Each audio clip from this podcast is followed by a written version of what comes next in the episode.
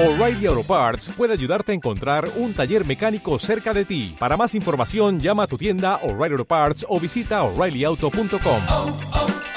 O'Reilly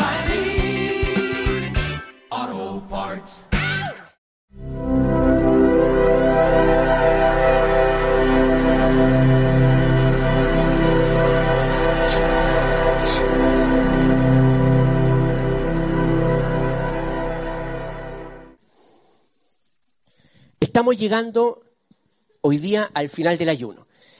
Al final del ayuno que de alguna forma pasa a ser como un, como un oasis, un paréntesis que hacemos en nuestra vida, que obviamente es un paréntesis que tiene que ver con, con la gloria del Señor, con, con ir creciendo, con, con, ir retirándonos, con ir sometiendo y, y, e ir sometiendo ciertas áreas de nuestra vida a la, a la gloria del Señor, a, a su voluntad donde en este tiempo procuramos descansar en Él, por donde en este tiempo intercedemos, donde en este tiempo vamos entregando a nuestro Señor ciertas ansiedades, cierto nerviosismo, toda nuestra confianza en Él, donde estamos enfocados por un proceso individual, pero también por un proceso de cuerpo, en solamente buscar la gloria.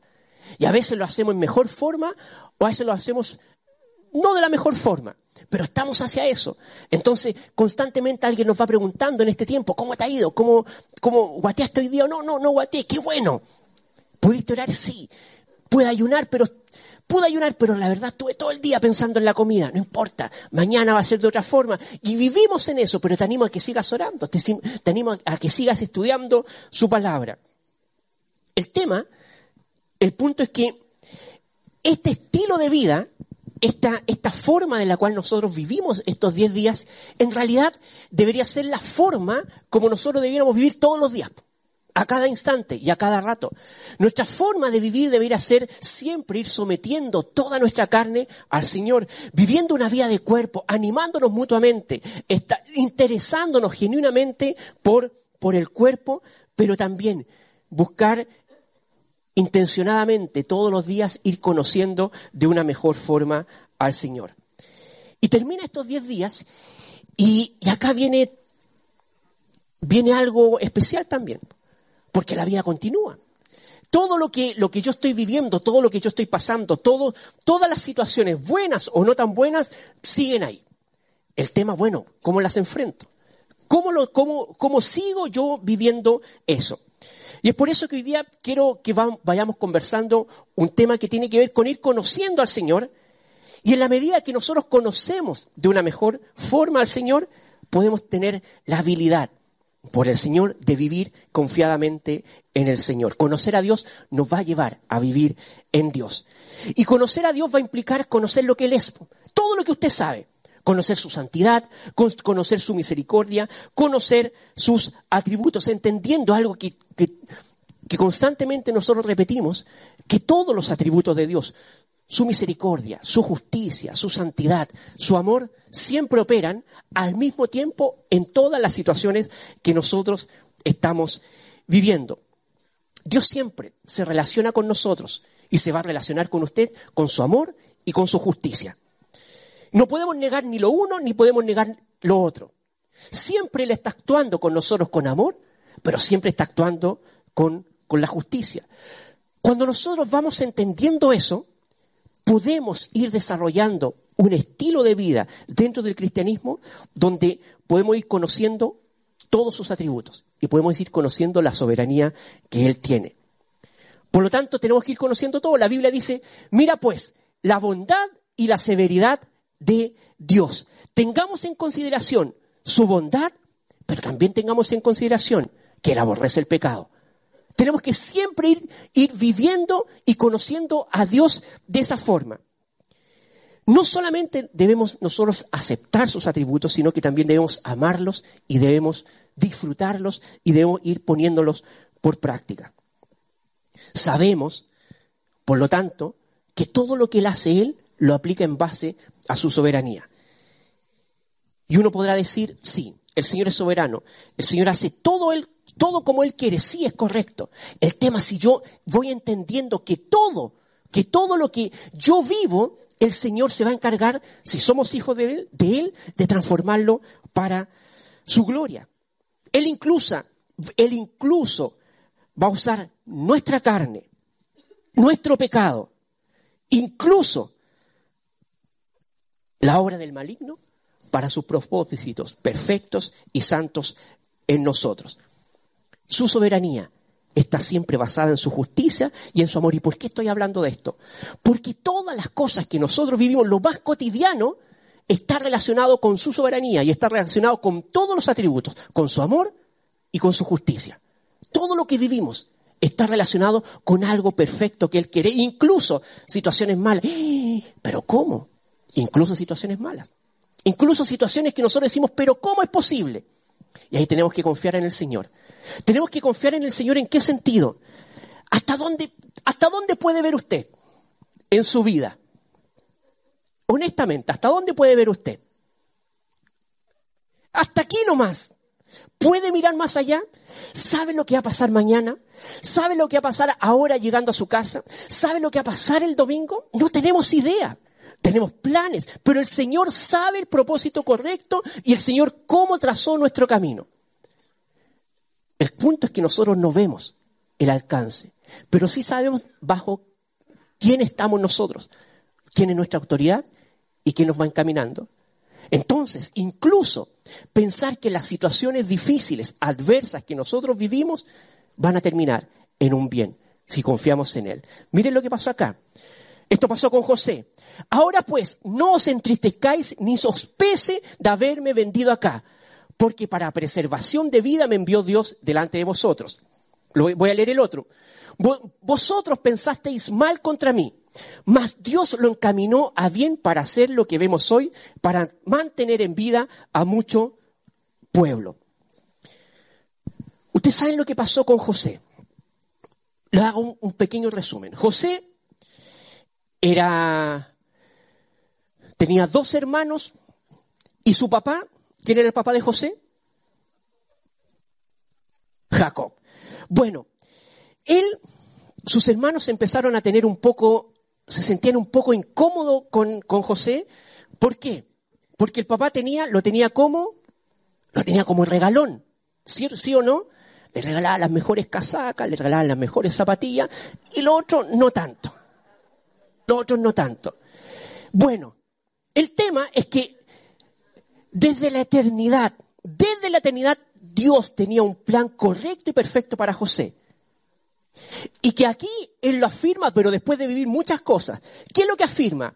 Ahora pues no entristezcáis, está hablando con sus hermanos, ni os sospese de haberme vendido acá, porque para preservación de vida me envió Dios delante de vosotros. Esto José lo pudo decir después que vivió toda una cantidad de situaciones muy adversas. en primer lugar, los hermanos lo vendieron. Lo vendieron. En segundo lugar, lo quisieron matar y estuvo, ¿dónde estuvo? Estuvo encarcelado. Estuvo encarcelado y hemos visto que las cárceles de ese tiempo eran, eran cuevas, eran catacumbas, era algo muy inhóspito, muy frío. Él estuvo allá. Ahí estuvo metido. Él yo quiero que piensen una situación.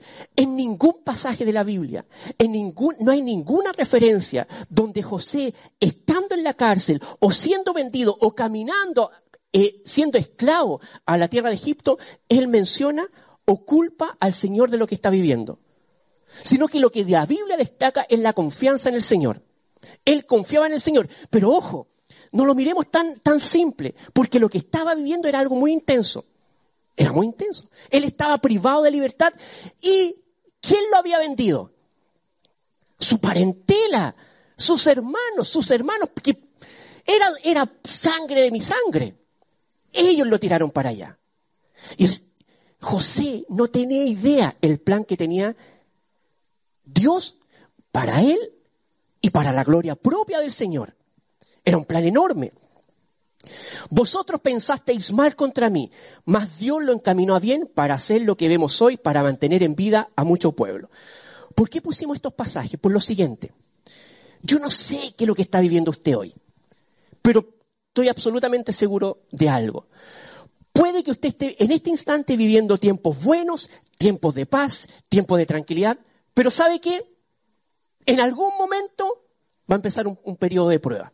Porque viene, porque el Señor la envía para nuestro crecimiento. Es así. La Biblia dice, oye, sufre penalidades como quién? Como buen soldado de Jesucristo. Entonces constantemente nos vamos a ver enfrentados a situaciones complejas, a situaciones adversas, situaciones relacionales.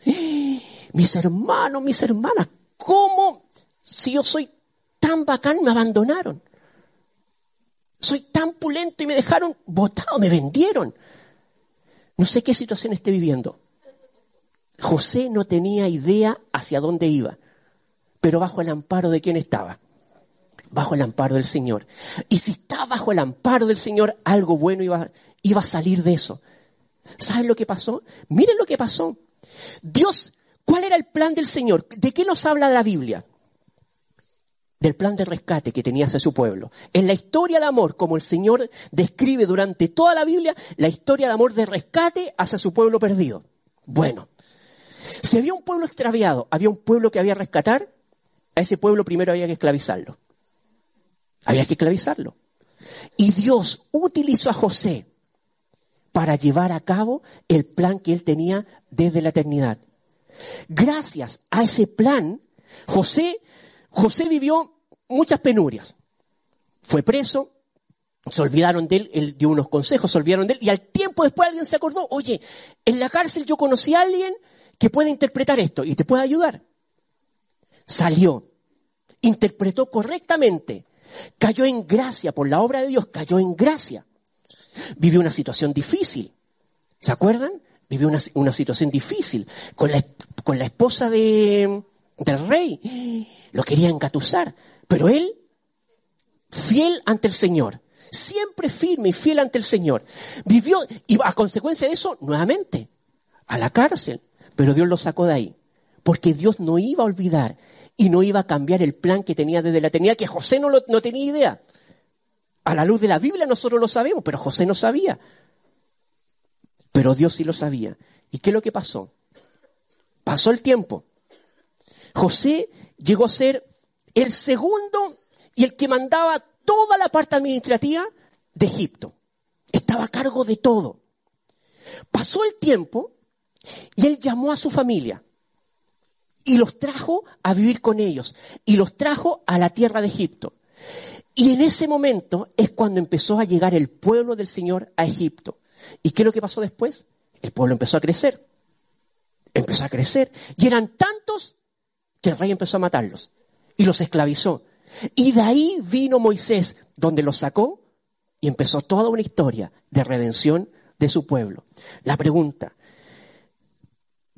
si alguien le hubiera dicho a José, mira José, te van a vender tus hermanos, te vas a ir a la cárcel después, después vas a vivir todas estas situaciones, pero esto tiene un propósito correcto porque yo voy a ejecutar, el plan correcto y perfecto de redención del pueblo porque quiero que acá llegue el pueblo de Israel, se establezca acá y de acá yo lo voy a rescatar para la gloria mía. ¿Alguien le explicó ese plan a José? Nadie. Nadie. ¿Qué es lo que hizo José? Solamente confió. Confió en la providencia y en la soberanía del Señor. Por eso la soberanía de Dios debería ser de profundo gozo para nosotros. Pues Dios siempre va a ejercer su soberanía en nosotros. Lo que Él hace, lo que Él determina, siempre en santidad, siempre en amor, siempre en justicia. Por lo tanto, es muy importante tener una certeza una certeza que José sabía. Lo que yo voy a vivir va a traer gloria al Señor, por lo tanto, si esto tengo que vivir y si esto trae gloria al Señor, esto es lo que yo voy a vivir. Lo que esté viviendo usted puede que sea muy intenso, pero no tiene idea los alcances que va a tener. Y el mayor alcance, ¿sabe cuál, va a ser? Traer gloria al Señor.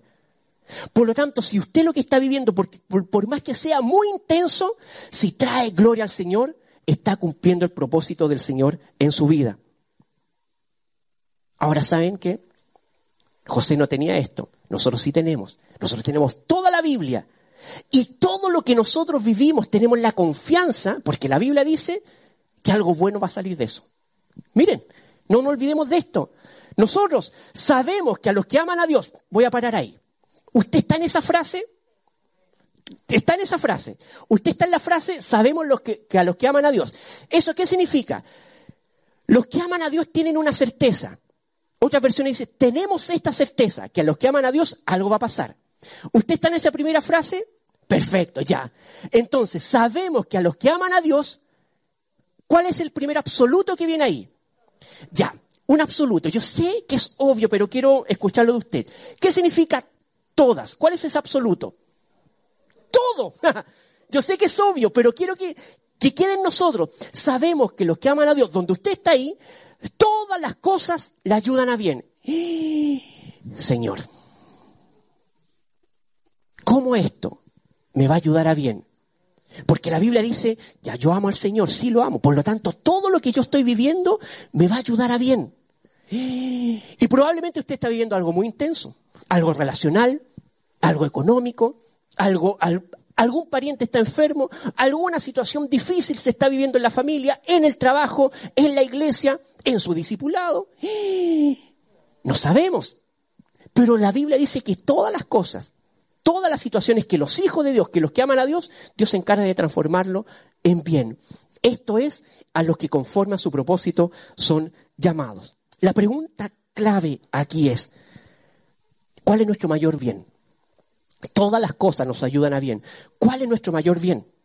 ¿Cuál será, su mayor bien? ¿Y cuál es nuestro mayor bien? ¿Qué es lo que nos hace bien a nosotros? ¿Qué es lo único que nos hace bien? Conocer profundamente a Cristo. Nuestro mayor bien es conocer profundamente a Cristo. Por lo tanto, ¿de qué forma nos va a ayudar a bien la situación que estamos viviendo si es que conocemos profundamente a Cristo? Es el único bien que nosotros podemos tener, es lo único que nos hace bien y que trae gloria al nombre del Señor. Por, por tanto, nunca piense, nunca piense ni diga, ¿sabe qué? Quedé sin trabajo. Quedé sin trabajo. Y una persona que sin trabajo y va en lucho, yo, y le digo, no te preocupes, porque todo te va a salir para mejor. Hay un mejor bien, vas a conseguir un mejor trabajo. Y usted viene corriendo a mí, no, no, Lucho. Eso no dice eso. Puede que encuentre un trabajo peor. Puede que a lo mejor nunca más encuentre trabajo estable. Pero si él conoce de una mejor forma al Señor en este proceso, se va a transformar en un bien. Ah, yo le, y yo le diría gracias por aclararme eso. Porque soy humilde. Entonces, que se mejore nuestra situación, que se mejore nuestras circunstancias, nuestro, nuestro mayor bien. A lo mejor nunca se va a solucionar. A lo mejor siempre vamos a estar viviendo con eso. Pero si conocemos profundamente a Cristo en el periodo, en el proceso que estamos viviendo, eso se va a transformar en nuestro bien.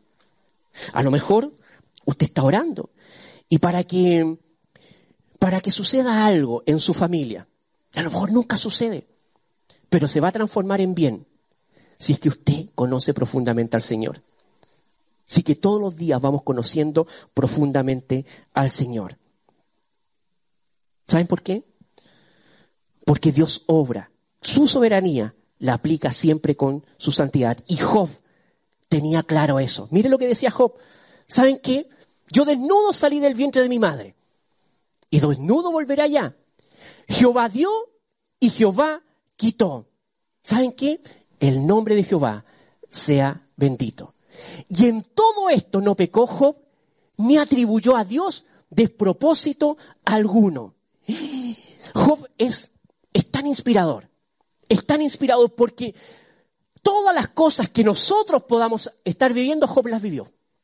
Todas. Job las vivió. ¿Saben a quién nunca le echó la culpa? Nunca le echó la culpa al Señor. Nunca se quejó del Señor. Nunca atribuyó intención mala al Señor. ¿Sabes qué? Lo que le decía, el Señor dio y el Señor quitó, todo depende de Él. Lo único que a mí me interesa es bendecir el nombre del Señor. Y eso es clave es importante. Porque yo puedo estar pasando un momento sumamente bueno. Imagínense. Supongamos, Dios nos quita algo, algo muy preciado para usted. Dios le puede quitar un trabajo, Dios le puede quitar una pareja, Dios le puede quitar un hijo, Dios nos puede quitar un familiar. Dios quitó y Dios entregó. Pero en ese proceso de tanto dolor, aunque Él siendo nuestro consuelo, lo que yo siempre quiero exclamar, no estoy diciendo que sea fácil, no estoy diciendo que, no, es un milagro que el Señor hace en nosotros, siempre exclamar, ¿sabes qué? A pesar de todo lo que estoy viviendo, lo único que yo quiero hacer es bendecir tu santo nombre. Bendecir tu santo nombre. Por eso nosotros queremos hablar esto ahora que está terminando el ayuno. ¿Para qué? Para que confiemos plenamente en la soberanía del Señor, en todo lo que va a vivir. Estamos, hoy es 31, ¿cierto?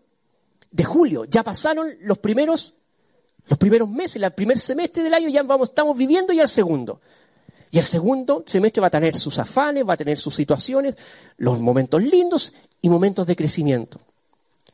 Por tanto, tenemos que confiar en la soberanía del Señor y para eso tenemos que conocerlo y entender si Él, Él da, Él quita, pero nunca debemos atribuir mala intención al Señor, nunca debemos quejarnos del Señor, sino que en todo momento debemos vivir para bendecir su nombre. Cuando yo estoy claro con eso, cuando yo entiendo la soberanía del Señor, empiezo a vivir el conocimiento del Señor. Y para vivir, vivir confiadamente en la soberanía del Señor, tengo, tengo que necesariamente conocerlo a Él. Porque si no, me vuelvo necio. Mire, porque mi pueblo es necio. ¿Usted está ahí? No diga ni sí ni no. Porque mi pueblo es necio, no me conocieron.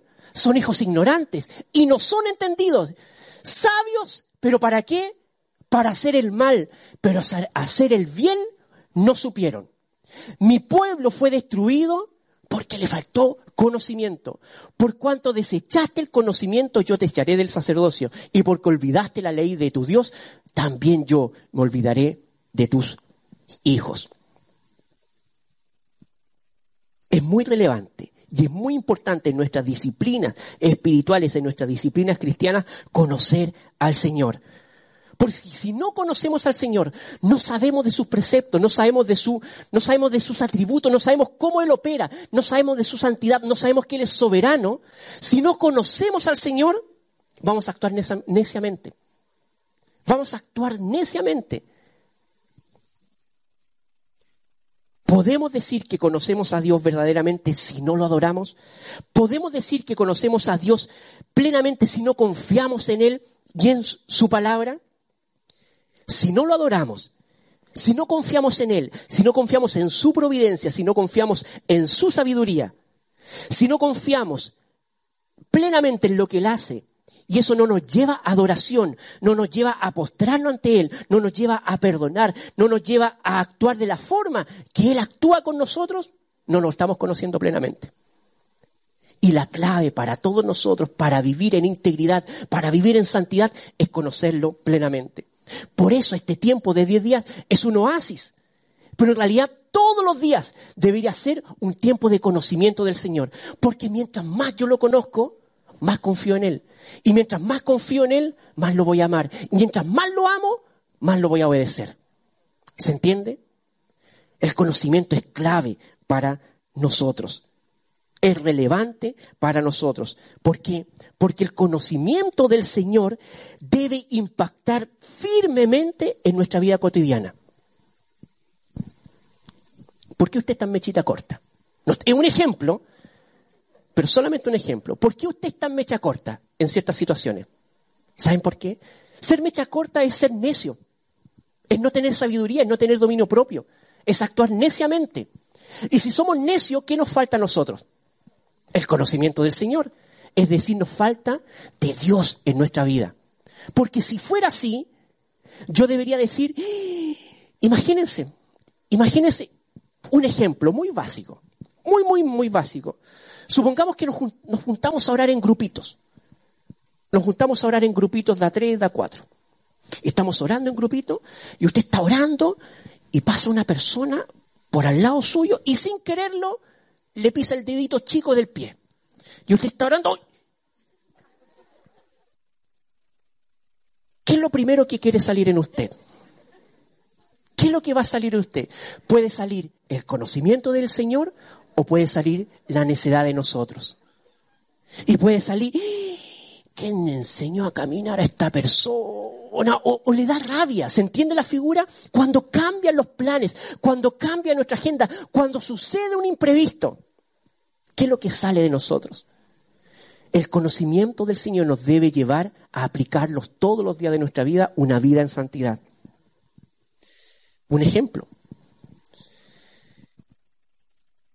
Todos nosotros tenemos el llamado de amar al prójimo. Debemos amar al prójimo. ¿Y nuestra familia qué es lo que es? Es nuestro prójimo.